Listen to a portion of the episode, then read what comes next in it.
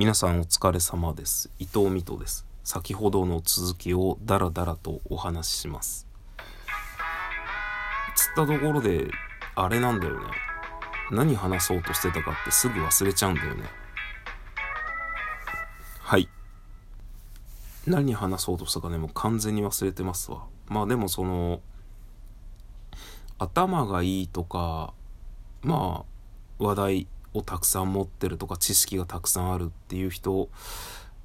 でもその伝えるっていう能力が低いとやっぱ伝わらないんですよね。それがねすごくもったいないなって思っちゃいましたっていう話です。なんかその、まあ、僕はラジオトークのライブ配信をやらなくなってまあ人の配信をそこそこ聞いたりはするんですけどもうそこまでなんかラジオトークに入り浸っているっていうことはないんですよ。でそうなったらすごく本当にいろいろ考えるようになっていろいろ考えていろんな人の収録収録はまああんま聞かんけどライブとかたまに聞いた時にいろいろ思うことがねすごく増えてきましたその中の一つが、まあ、頭は良くて知識はあるんだろうけれども、それを伝える能力が低いなっていう人はもったいないなっていうのと、あと僕、その、ずっと言うてるんですけど、僕、笑う人がすごく苦手なんですよ。で、自分の言った話で笑う人ってね、すごく多いんですよ。で、これは、ライブ配信をやっていく上では、結構重要な一つのえー、手段にはなるんですよ。その自分で何かね、まあ、布団が吹っ飛んだって、布団が吹っ飛んだ言うてますわ、みたいな、なんか何か言った時に自分が笑うと、面白いことを話してるんだっていうのが分かりやすく人に伝わるので、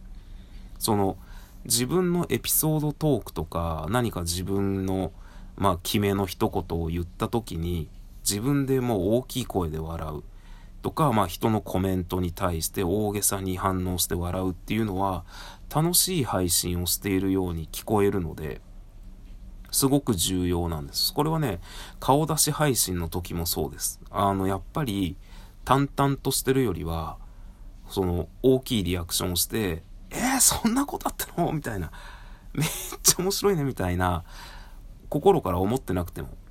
そっちの方がリスナーさんはすごくつくんですよ。で、まあ、でも僕それすごく苦手で、なんか笑うっていうのって、まあ、なんかね、すごく苦手だったんです。もうこれ本能的な部分なので、僕の生理的な部分なので、あんまりはっきり言えないんですけど、その、笑いながら配信する人、自分の言ったことに笑う人、めちゃくちゃ、なんかすごく苦手だったんです。で、最近僕収録してて、自分でよく笑ってるなと思って。なんかでそれってちょっと考えたんですよね。なんで俺その普段ライブ配信とかしてる時ってそんなに笑わないのに笑わないっていうのは別に笑わないように努力してるとかじゃなくて頭の中で物事整理しながら話してたりすると特に面白いこともないなまああんま、ちょ、あまり言うとちょっと失礼にはなっちゃうんですけど、その、人が何か面白いことをやろうとしているなっていうのが予想できるので、だからなんか人のコメントでも特に笑ってないんですね。これ言うとちょっとすごい失礼かもしれないですけど、僕が何か人のコメントで笑ってる時って、笑った方が盛り上がるだろうなと思って笑うことの方がすごく多いです。なんか本当にそのコメント見て心の底から笑うっていうことはあんまりないですね。そういう意味では僕も演出としては笑ってるんですよ。その、やっぱり、ライブ配信っていうのは生ものなので、その人のそのコメントには大きく反応した方がいいとかっていうのがあるんですよ。やっぱり。そのコメントの流れとか、まあコメントした人の、えー、立場とかっていうので、そのコメントのさばき方が変わるっていうのはあるんですよ。で、そういう意味では僕も結構演出を入れているのかもしれないんですけど、まあ別に特に笑わないようにしてるっていうのは、無理してそういうキャラを作っているわけじゃなくて、本当に別になんか面白いことがないし、面白いことがないって言うと失礼なんだけど、っていうのはあったりするんですけど最近僕収録でなんか話してる時すごく笑うんですよ。自分で言ったこととかに対して。でそれがすごい不思議でなんでなんだろうなと思って。でなんで自分の言ったことについて笑うんだろうと思って答えが一つ出たんですよ。その自信がないんですよね。自分の言ったことに。笑えばなんかそのどうにかなるんですよ。笑ったら。マジでなんかボソッと言った一言とかなんかちょろっと言ったエピソードとかに自信がないと笑ってると思って、まあ、これは僕の感想なんであれなんですけど笑うことによってその俺は今面白いぞっていう面白いことを言ったぞ僕の中ではみたいなのをなんか滑ってないぞみたいな。なんかそういう意思表示で無意識になんかこう言った後にあおもんな みたいななんかなんかそういうのがあってなんか最近自分よく笑うなっていうのがそのだからさっきも言ったんですけど自信がないんですよね。自分のトーク自分の話してること。それ反応が見えないから。でありがたいことに僕はライブ配信をすると聞きに来てくださる人が結構多数いるんですよ。胃の中の蛙と言ったんですけどそのその僕は僕はね結構大きな井戸の中にいるので、えー、大会知らなくても僕は井戸の中でルンルンで生きてるんですけどまあそういう意味では僕はいろんな井戸を渡り歩いてきた人間で、今ここのラジオトークという井戸の中にいるんですけど、その僕がいる、僕が開いたライブ配信という井戸の中には、結構僕の意見には肯定的な人が多いんですよね。ありがたいことに。まあこれはちょっと危険なこともあるんですけど、あのイエスマンのファンしかいないところってね、どんどん配信者が勘違いしてっちゃうっていうところがあったりするんですけどまあ一旦それを置いとくとして何か言ったことに対してコメント欄で笑ってくれるんですよライブ配信をしてると。でしかもそれって僕がなんか面白いことを言ったよねみたいな時も反応してくれるのは当たり前なんですけど時にね。だけどそのなんとなく言ったエピソードとかなんとなくした反応とか言葉とかで笑ってもらえるとあ受けてるみたいな。これで受けてるみたいな。思わないところで受けてるみたいな感じのところがあってなんか